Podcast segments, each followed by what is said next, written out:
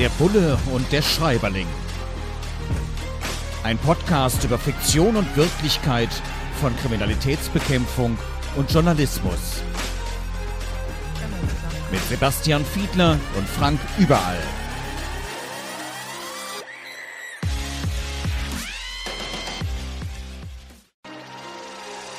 Der Bulle und der Schreiberling. Ein Podcast über Fiktion und Wirklichkeit von Kriminalitätsbekämpfung und Journalismus. Mit Sebastian Fiedler und Frank Überall.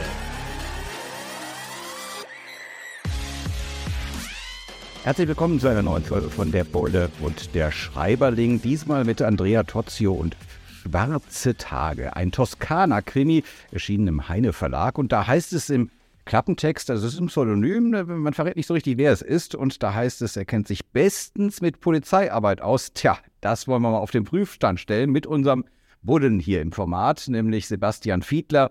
Lange Zeit aktiv gewesen als Kriminalpolizist. Ähm, heute im Bundestag äh, kümmert sich da auch um Polizeiarbeit, also aus verschiedenen Seiten auch als Gewerkschafter mit Polizeiarbeit beschäftigt und auch selbst Praktiker. Und da wollen wir doch jetzt mal den Realitätstest machen. Schauen wir mal bei diesem Buch. Andrea Tozio, er schreibt, also obwohl der Name Andrea ja, bei uns im Deutschen durchaus auch schon mal ein Frauenname ist, aber hier ist es ein Mann, der Autor.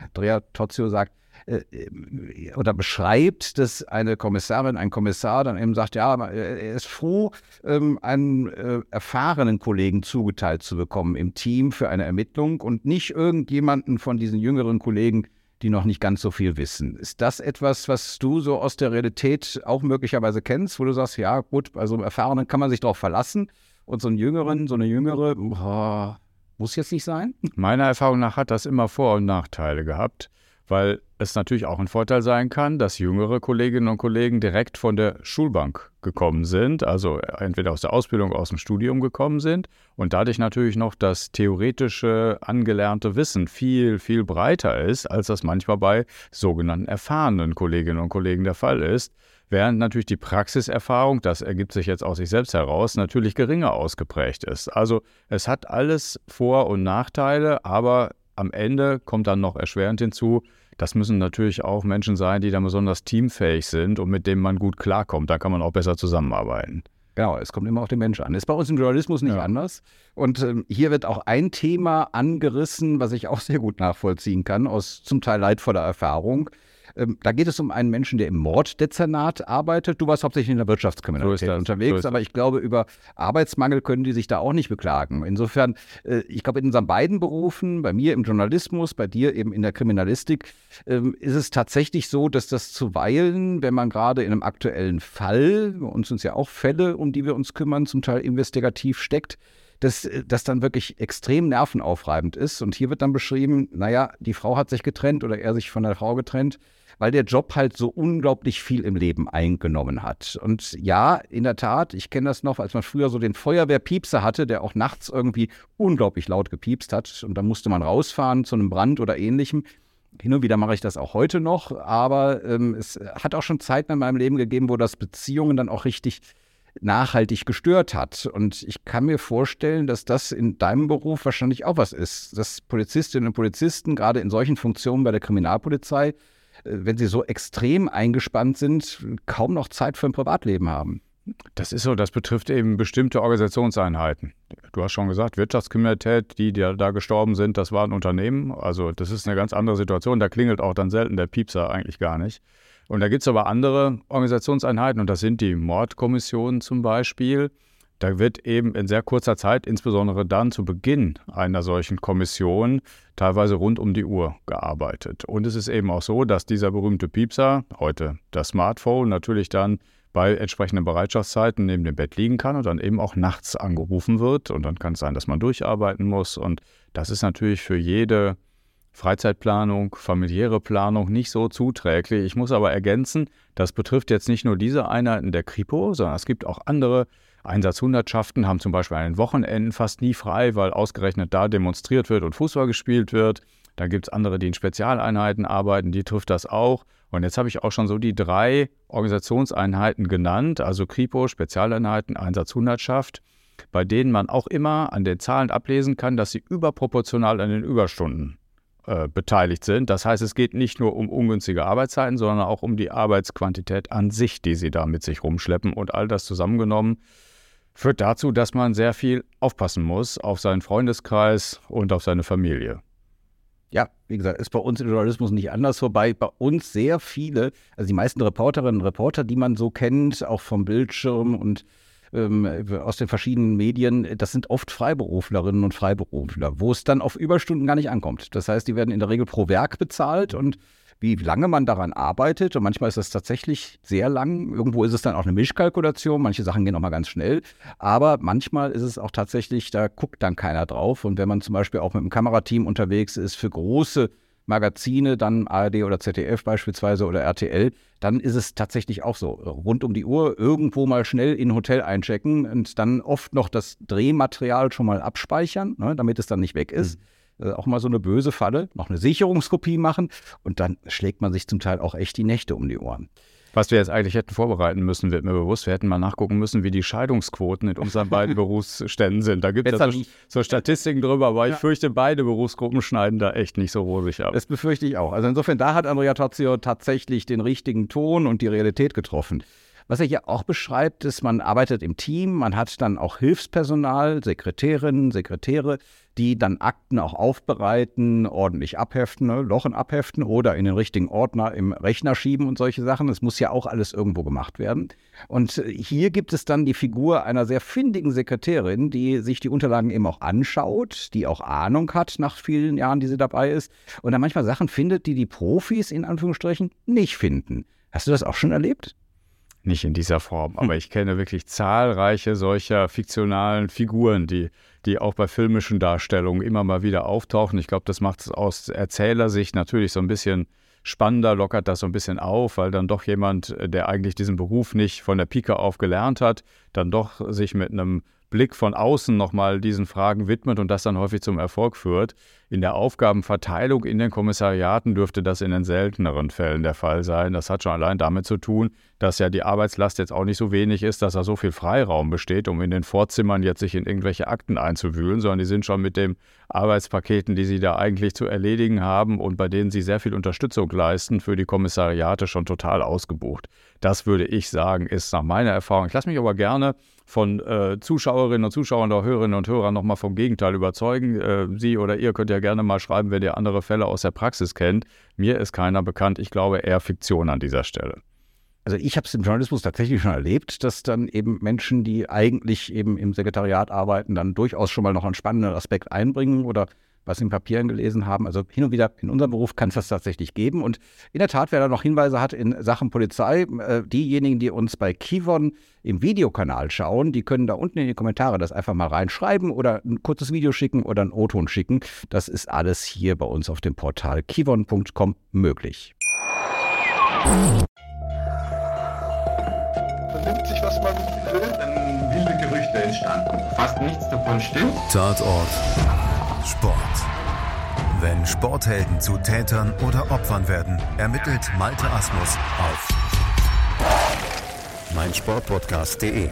Folge dem True Crime Podcast, denn manchmal ist Sport tatsächlich Mord. Nicht nur für Sportfans. Der Budde und der Schreiberling heute zu Schwarze Tage von Andrea Tozio und wir schauen uns wieder an, wie realistisch ist das, was hier in der Belletristik, also im Roman dargestellt wird. Und da heißt es dann beispielsweise, ja, man kennt das eigentlich auch so als Modell aus Filmen, aus Romanen, Good Cop und Bad Cop. Auch wir im Journalismus machen das zum Teil, dass wenn man zu zweit hingeht, der eine ist total freundlich und der andere äh, gerät dann zwischendurch mal mit richtig frechen Fragen rein. Das ist natürlich etwas, was sich in der besten aller Welten im Team so ergibt, weil man halt so ist. Oder man muss es klar absprechen und bei dieser klaren Absprache kann es auch schon mal schief gehen.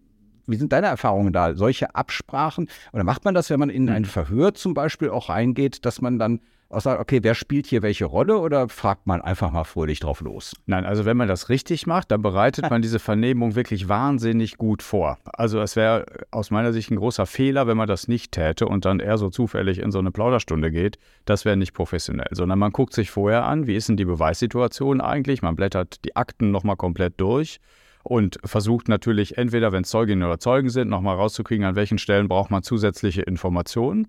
Und wenn es Beschuldigte sind, versucht man natürlich, sie zu konfrontieren an irgendeinem Zeitpunkt äh, der Vernehmung mit dem, was eigentlich an Beweissituationen schon tatsächlich vorhanden ist. Und bei diesem ganzen Thema bedeutet es, man bereitet ganz viel vor. Also das heißt, die Umgebung, in der man sich unterhält, wie man sich hinsetzt, äh, werden wird Wasser gereicht, äh, um jetzt ein anderes Beispiel nochmal äh, zu nehmen, um die, Arbeits-, um die Arbeitsatmosphäre aus Sicht der Kriminalpolizei da attraktiv zu machen. Und auf der anderen Seite soll es natürlich auch die Möglichkeit eröffnen, dass sich Zeugen gut erinnern können. Dafür ist diese Rahmenbedingung ganz besonders wichtig. Und bei Beschuldigten gibt es tatsächlich eine Rollenverteilung. Man würde sogar gucken vorher, dass man jemanden in die Vernehmung schickt, von dem man den vorher die Vermutung hat, dass er einen ganz guten Draht, einen ganz guten menschlichen Draht zu der zu vernehmenden Person hat.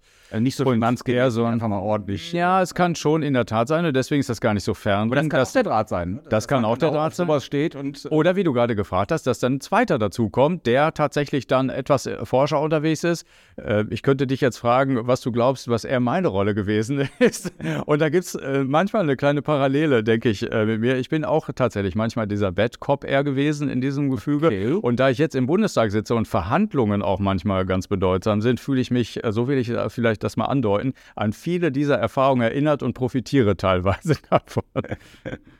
Ja, in der Tat, bei uns im Journalismus ist das sehr ähnlich. Also manchmal muss man eben tatsächlich den einen, der erstmal so den Eisbrecher macht und äh, den anderen oder die andere, die dann irgendwann auch mal so hart reingrätscht, wo es einem auch passieren kann, und das ist bei euch natürlich noch viel relevanter, manchmal lügen uns die Leute ja das Blau vom Himmel. Klar. Ne, das ist im Journalismus so und dann muss man halt sehen, dass man damit umgeht, dass man sie überführt, dass man sie auch irgendwann damit konfrontiert, klar. Ähm, und das spielt hier auch eine Rolle, dass dann jemand, und ich kann mir vorstellen, dass das bei dir in der Wirtschaftskriminalität durchaus auch so ein Thema war, dass eben einer ganz klar lügt und dass man dem das dann auch nachweist, ohne große Aufregung. Ja, zwar Bad Cop, aber letzten Endes, mhm. nee, aber es kann doch nicht so gewesen sein, weil das und das und das. Und die Beweisführung eigentlich ziemlich klar ist, aber der trotzdem nach wie vor sagt, nö, alles nicht wahr, und dann richtig frech wird und anfängt eben hier die Polizistinnen, die Polizisten zu beschimpfen. Hm, ich will jetzt nicht wissen, was die schönsten Schimpfwörter waren, die du gehört hast, aber äh, solche Situationen, wo dann jemand richtig aufbraust und was wollen Sie denn von mir? Ja, journalistisch habe ich das mhm. durchaus schon mehr als einmal erlebt. Ähm, du in deiner Polizeiarbeit auch? Also viele der Dinge, die du vorher aufgezählt hast, die habe ich erlebt, aber Wirtschaftskriminelle sind meiner Erfahrung nach eher so ein bisschen smart. Ja? Also sind häufig so die Geschäftsleute und sind eigentlich auch nicht diejenigen, von denen man Geständnisse erwartet, sondern sie versuchen wirklich, bis es wirklich schwarz auf weiß nachgewiesen ist, irgendeine andere Geschichte zu erzählen. Häufig ist es auch so, dass denn die Polizei eigentlich schuld ist, dass das Unternehmen pleite gegangen ist, weil ohne die Durchsuchung, da wäre das natürlich noch jahrelang weitergegangen. Das sind so ein paar Klassiker. Und man hat die besondere Situation, das äh, habe ich tatsächlich häufiger erlebt, dass man auch von Zeuginnen und Zeugen angelogen wird, weil die zuweilen glauben, sie seien an diesem, ich nenne das jetzt mal allgemein Skandal, in dem Unternehmen irgendwie doch äh, verantwortlich beteiligt gewesen, hätten sich vielleicht arbeitsrechtlich anders verhalten können, damit es nicht dazu gekommen wäre. Also äh, angelogen wird man wirklich sehr, sehr häufig, angeschrien nicht so häufig wie wahrscheinlich in der Belletristik aufgeschrieben. Ja, man muss es ja auch manchmal ein bisschen zuspitzen. Das Klar. gehört ja auch dazu, aber genau solche Zuspitzungen wollen wir ja hier auch mal entlarven. Und ähm, entlarvend ist es auch, blöde, billige Überleitung, aber entlarvend ist es auch, wenn man mit jemandem dann im Team im Auto fahren muss. Ne? Also bei uns, wir haben ja oft dann große Kameras dabei und solche Dinge. Und dann fährt man im Team raus und da habe ich auch schon die tollsten Sachen erlebt. Also äh, ne, von, da raucht jemand im Auto wie blöde. Ähm, sehr erschreckend fand ich irgendwann mal einen äh, Kameramensch bei einer großen öffentlich-rechtlichen Anstalt, schon etwas älter und das Auto noch etwas älter, das er als Teamwagen eingesetzt hat, also sein Privatfahrzeug, äh, der dann irgendwann, äh, als er immer wieder die Warnblinkanlage anmachte, und ich irgendwie dachte, was ist hier los? Und dann mal gefragt hatte, ich saß hinten im Auto und er teilte mir fröhlich mit, ja, die Bremslichter sind halt kaputt. Und ich dachte so, okay. Das, hm. Also ich habe auch schon lustige Dinge erlebt auf solchen Teamfahrten. Hier bei Andrea Tozio wird beschrieben, dass jemand halt nicht nur aus dem Autoradio Schlager hört, sondern sie auch noch lauthals mitsingt. Dir auch schon passiert?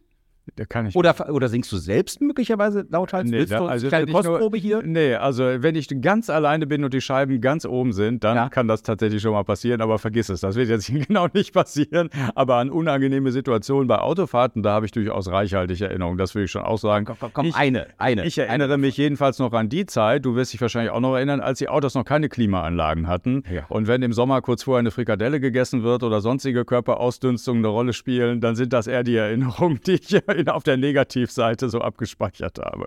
Da hätte ruhig gesungen werden können, das wäre mir lieber gewesen. Ja, wir, wir, wir beide kommen ja aus Nordrhein-Westfalen und Mhm. sind häufig in Berlin und genießen das Leben in vollen Zügen. Also wir fahren häufig mit dem ICE hier nach Berlin. Mhm. Und ähm, ja, von Frikadellen und ähnlichem kann ich da auch ein langes Lied singen mit vielen Strophen, aber das mit dem Singen lassen wir lieber. Ähm, hier ist es jetzt so, dass es einen Zeugen gibt, der ist Restaurantbesitzer und wir, äh, wir, wir es spielt in der Toskana. Ja? Die läuft auch schon langsam das, das Mhm. äh, Wasser im Mund zusammen. Toskana, Restaurant, ne? das sind so äh, Schlüsselwörter, die einen direkt, ja toll, das klingt nach Urlaub, das klingt schön. Wenn man da sogar noch arbeitet und dann ist da eben so ein tolles Restaurant, mehrfach ausgezeichnet, der ist eigentlich Zeuge und der will dann die Polizistinnen und Polizisten, die ihn als Zeugen dort befragen wollen, zum noblen Essen einladen. Die sagen, nee, wir sind im Dienst, wir dürfen nicht. Trotzdem ist es natürlich verführerisch, ne, sich dann da einladen zu lassen. Würde nie passieren. Also ich kann das, ich hätte immer nur jedem davon abgeraten. Du warst immer so unfreundlich als Bad Cop, Ja, deswegen das bist ist du nicht eingeladen worden. Ja, das würde genau. nie passieren oder du würdest es nie annehmen.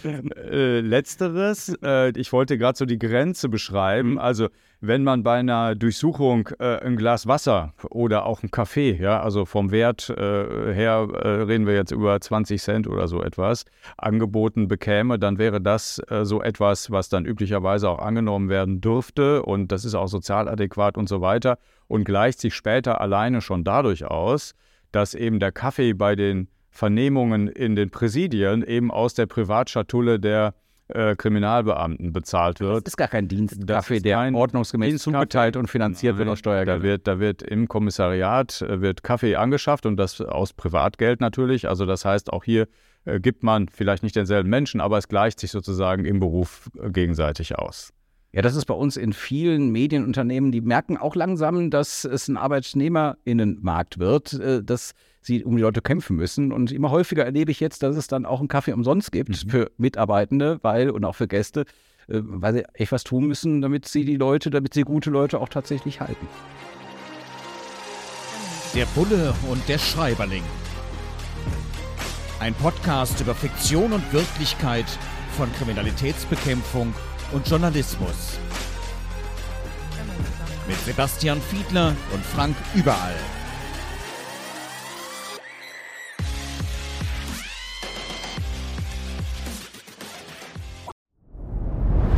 Dir hat dieser Podcast gefallen? Dann klicke jetzt auf Abonnieren und empfehle ihn weiter. Bleib immer auf dem Laufenden und folge uns bei Twitter, Instagram und Facebook. Mehr Podcasts findest du auf meinpodcast.de.